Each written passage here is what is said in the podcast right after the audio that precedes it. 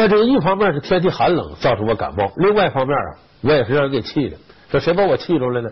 宁夏海原县。说他怎么气着我了呢？宁夏海原县啊，要把这个县政府从老城区搬到新城区，前后折腾了大概有三年多。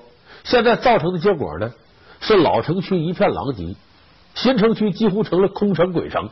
反正你这么说吧，拆迁的问题。农地补偿的问题，呃，这个市民安置的问题，呃，包括补偿款项的问题，反正他这儿只要能犯的错误，一样没落，全犯个遍，就差没弄出一个自焚来。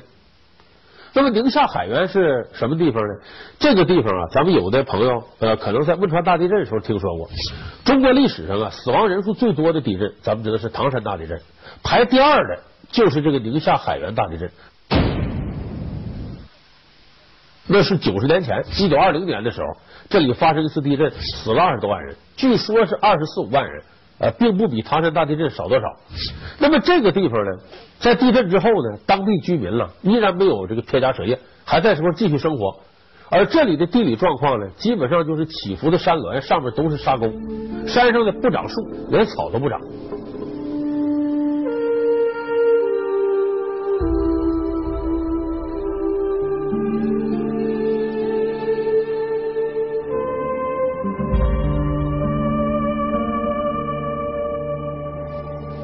咱们有个著名作家叫张承志，到这儿来的时候就说：“说这个地方生活的概念是什么意思？什么叫生活？就是生出来活下去。”那么联合国教科文组织呢，有一年到这儿来视察，也说说这个地方不适合人类居住。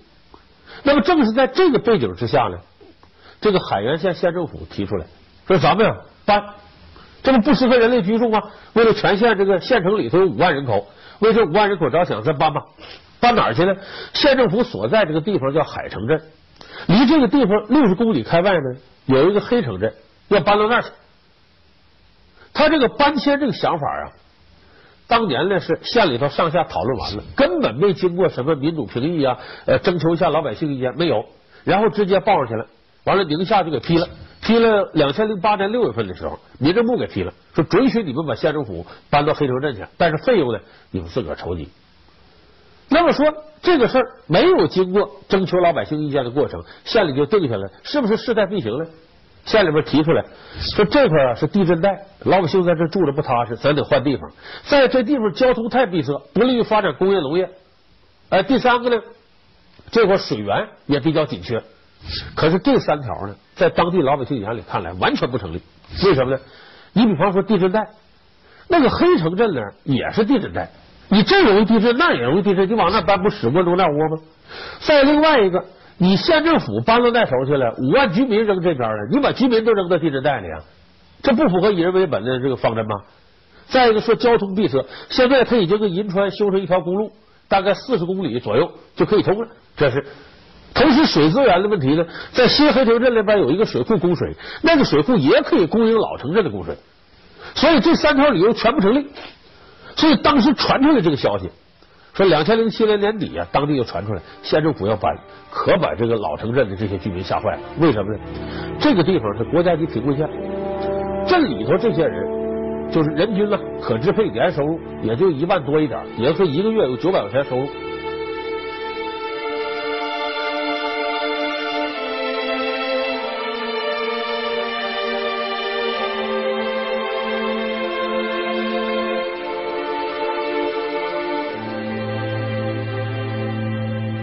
这个镇里头公务员收入比老百姓高，平均一个月有两千块钱。那么这个镇里边大多数开店的都指着公款消费。你要是把县政府给搬走了的话，完了，这些地方就会一蹶不振，老城整个就会陷入枯萎。所以当初传这个消息的时候，好多人都这样，有的干部事先知道要搬，把自个儿商铺以十三万价格兑出去，没过一个月，这商铺再转手卖，七万都不值了。所以当地老百姓是非常气愤，说你这要搬了，不等于把我们都扔下了吗？那么这个当地老百姓这种气愤，并没有耽误县政府在那边大干快上，直接在黑城镇已经就开始拆迁了。他这拆迁呢，是需要拆走一千五百户的农民，同时要占不少的这个耕地。那么给耕地的补偿呢，一亩水田给一万块钱，一亩旱田呢给四千块钱。大伙听听这个价，明显比市场价要低很多。因为政府拿到手之后再往出卖，它可不是这些价钱了。那么当时占农民的耕地的，就是甭管你这个呃地里头的西瓜熟没熟的，一律都推了。有不少农民在那哭，为啥呢？你是占了我们耕地，给点补偿，可是耕地没了，明天买口粮，什么什么都得用钱。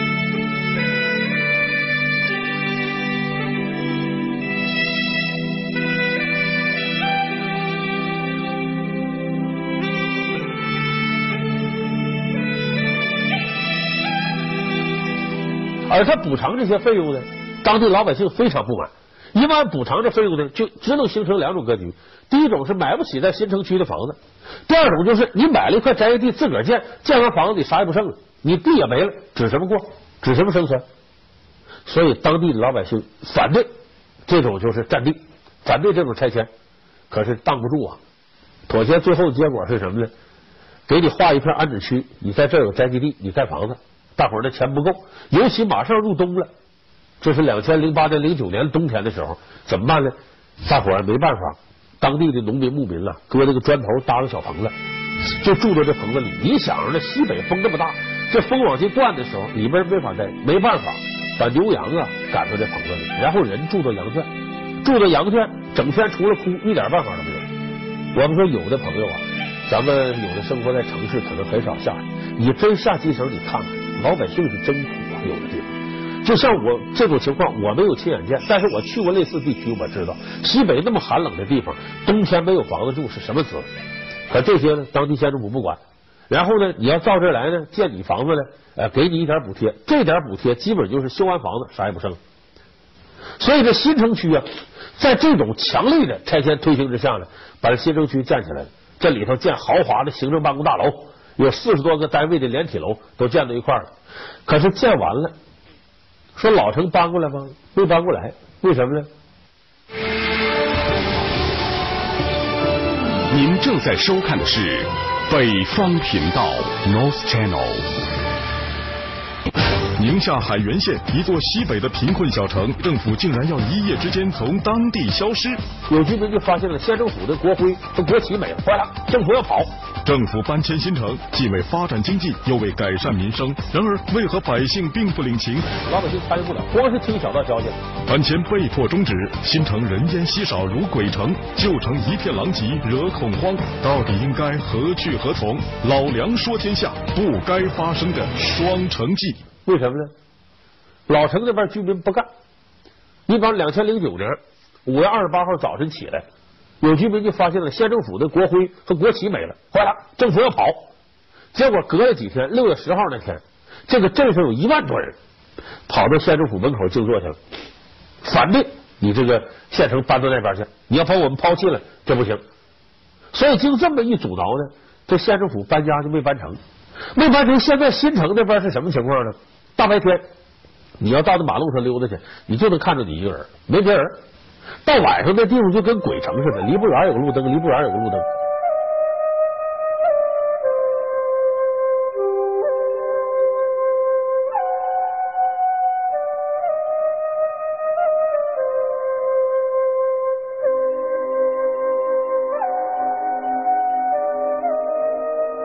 就说，这个新城花了这么大的投资，已经现在所有投资加一起将近二十个亿了，基本建了一座鬼城空城，没有用。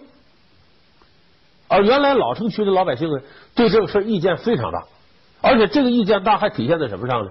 这个六月十号，两千零九年六月十号，大伙去这个围住去是吧？示威抗议，过去之后呢，又有一波人游行。结果就被以非法集会、游行、示威名义给抓去判刑了。当然判的都是缓刑。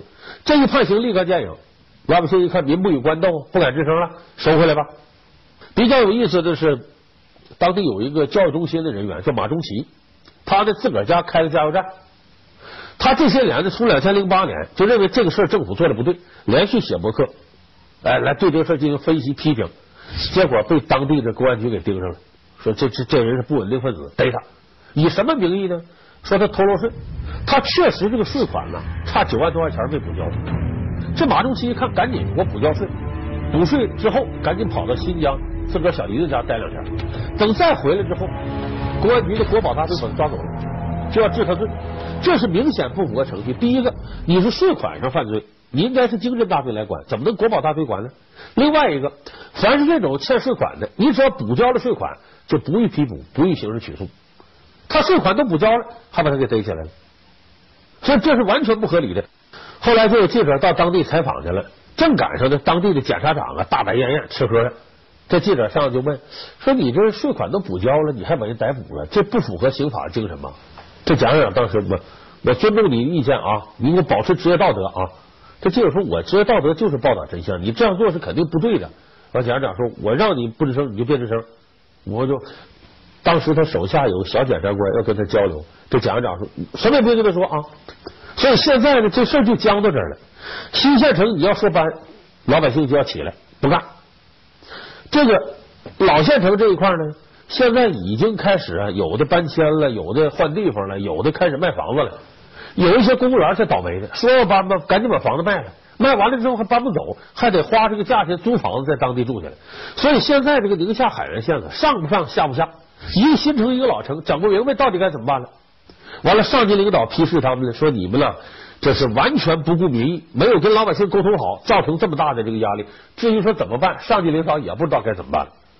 所以现在呢，进入二零一零年了，这个海原县啊，没有再提过去那个什么白县城如何，改成叫一县两城，拉动发展。那当地老百姓说说你在这个新县城建工业区不就完了吗？可是那个地方说实在的，咱们说这个树和水呀、草啊这些资源都不够，你这些地方你无论干什么，他都费劲。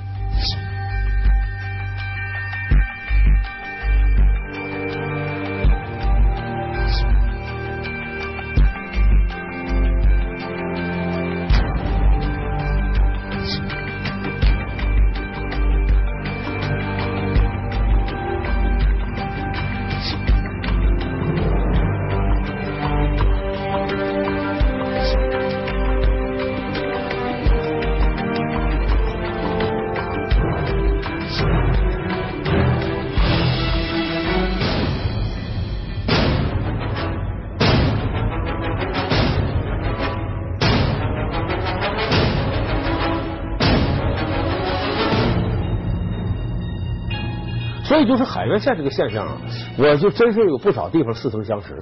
就是咱们啊，东北西北啊，好多贫困的县城，往往他的领导呢也有 GDP 的压力，也想这个往上干，可是当地资源太过匮乏，怎么办呢？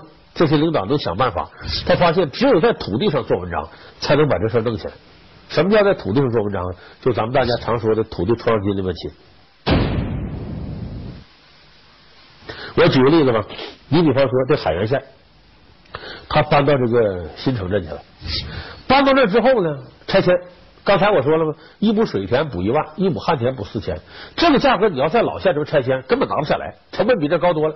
但是在那儿能拿下来，便宜。拆完之后呢，县政府搬过去了，一下子把周边地价给拉起来了，值钱了。这县政府来了，你比方说某个地方，什么市政府、省政府搬到这个地方去了，你看周边马上商业什么都起来了。所以县政府帮子周边地价涨上了，政府干嘛卖地，一块一块卖地，这地值钱了，卖了地之后，政府有钱了，那下次没钱怎么办呢？那我再搬个地，我再采用这种方法，屡试不爽。所以像这种情况，把这个政府啊和这个机关党委部分了，都搬到另外一个地方，拉动了地价，然后卖了地。所以我说海原县这个事儿啊，它是具备一定警示意义的。就是我们国家有很多偏远地区的贫困县城，那么这些县城限于自己的资源和能力，想往上大踏步走是很困难的。那么在这个时候，我们发现几乎所有的县一级政府都想到了卖地，而这种卖地呢，以前我们节目也说过，咱们有一个城乡建设用地增减挂钩的指标，就说你要在农村了，你把这个地，比方说农民的宅基地都退，农房变成楼房。这楼房，它不省空间了吗？农民搬里去了，然后这宅基地的指标呢，把它改成耕地，这样拿着同等指标到城郊这就可以换建设用地。所以这一招成了不少县城啊趋之若鹜要干的事情。那么你像海原县，它这个也是采用这种置换，而且搁到六十公里开外的这个黑城镇，其实明显他没有考虑到当地老百姓饮食起居这个生活便利，因为当地老百姓在老城镇生活了这些年了，你要是搬到那边去，首先得有一点。他的经济实力够不够？老城镇的房子现在便宜成这样，就卖了老城镇的房子，到新城区两千多一平米，他也买不起。所以现在海原县目前存在这种状况，就上不上下不下，卡到了中间了。所以我想这个事儿啊，给我们这个一些中小县城带来很多启示。就是在当前了，我们各强调各个城市搞 GDP 大干快上的同时，这个 GDP 跟民生之间怎么融合？你看海原县这个事儿，典型的反映了从决策到投资到经营，没老百姓什么事儿。县政府一家说了算了。决策的时候，想当然的打一个报告，我们这地震带一个往上翻。你想这么大一个事儿，建立在这么脆弱的论证基础上，这能让人吃惊。为什么会建立这么脆弱的论证基础？有一个关键原因就在于，地方政府想要出政绩，这个班政府这个利益驱动太大，而且是看得着的政治政绩。有一种原始的这种政治冲动，一般这个大伙都愿意。至于老百姓什么意见，不管了。所以在这种情况下，海原县哎开始这么搞，这是决策过程当中完全把老百姓排到外面。从开始有这事儿，一直到两千零八年申请批下来，这过程当中老百姓参与不了，光是听小道消息了。所以这是决策投资，投资这一块呢，政府是最大的投资方。那么政府是最大投资方，就有个特点，他一定要按照官场的逻辑来安排利益。你比方说新的城区里那个七千平米的行政办公楼，那个是最漂亮的，这就是政府向自个儿倾斜。而这种投资从哪儿来呢？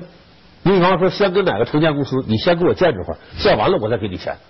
或者是我用融资平台从银行这抵押贷款，反正我有地在手，我不愁。所以政府有地不愁，它成了最大的一个投资方。那么这个投资方在政府眼里看呢，我决策我投资，还跟你老百姓商量什么？我想干，我有钱，怎么干都行。最重要的投完资这经营还是政府干。比方说投资完了把这地方建起来卖地，这也是政府在干。所以在这个过程当中，只是政府一家说了算，没有一些。第三方可以监管的机构介入进来，所以海原县城里边，无论是老城镇的居民还是新城镇居民，都面临着这样的一个困境。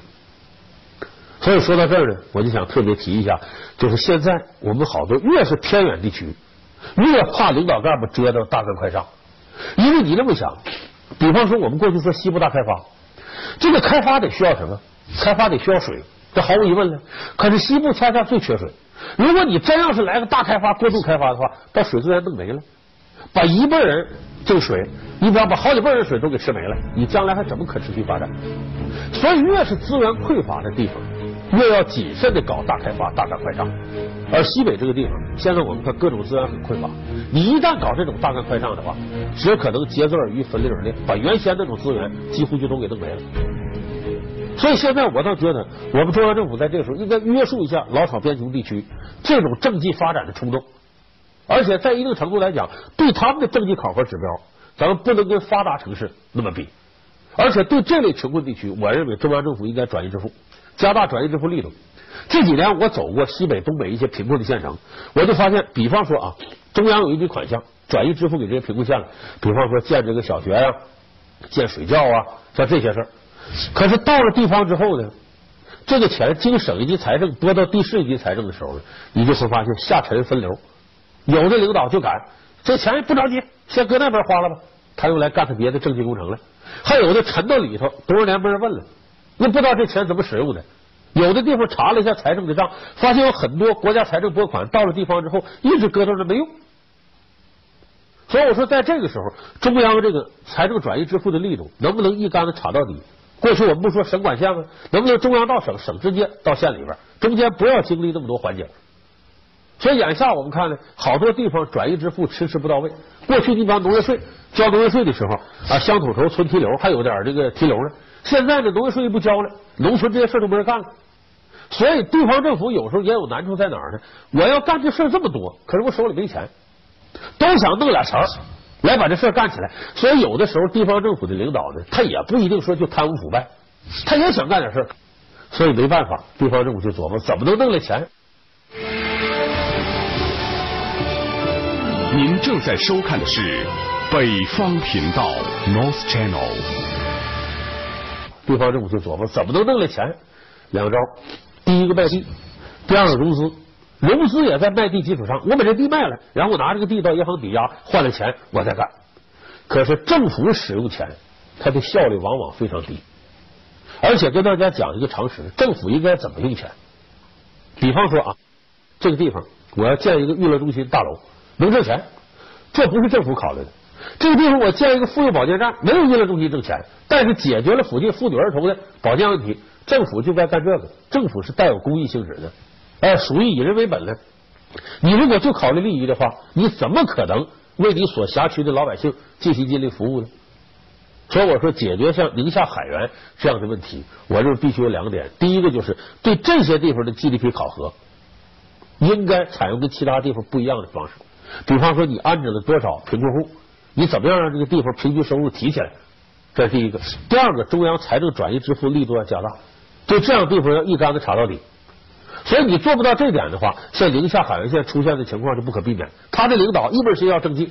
可是要政绩得有钱，钱怎么来？只能卖地，所以这个就进入了一个恶性循环。所以就是，如果我们现在中央政府做不到这些的话，可以预见将来像宁夏海原这样的事还会发生。现在我看了不少偏远地区城市，经常就是干个新城扔半截扔那了。最常见的，两千零三年以后的时候，各地方干开发区，开发区干一半扔那了，没项目。你说你招商引资了，上报的假的。在这吹嘘自个儿的，我这有什么招商？根本没来这些，所以开发区建起来就扔个半场子，扔到那儿了。你想想，这样这不其实就等于祸国殃民吗？花了那么多钱扔那没用了。还有的城市啊，明明连个飞机场没有的，建八车道，建大广场，为啥？只有这么干能拆迁，一拆迁卖地卖地，他既拉动地皮的价格，同时又弄了钱。所以不解决理顺这些问题。想解决中国土地问题是非常难的。我其实现在我倒觉得，呃，对于这个拆迁管理这方面，咱们现在迫切要解决的都不是城市。为什么？城市里我们看二三线城市基本快拆完了都。现在迫切需要解决是农地问题，就是占农地。你看我们现在土地管理法，土地管理法现在还在这个修订草案状态呢。应该土地管理法尽快的出台，解决现在乱占农地、农民在自己土地上生存不了的问题。现在很多农民，你说让他就地转化成市民，其实无业可就，流离失所，也没有正当的谋生手，遏制现在乱占农地的这种乱象。好，感谢您收看这期《老梁说天下》，我们下期节目再见。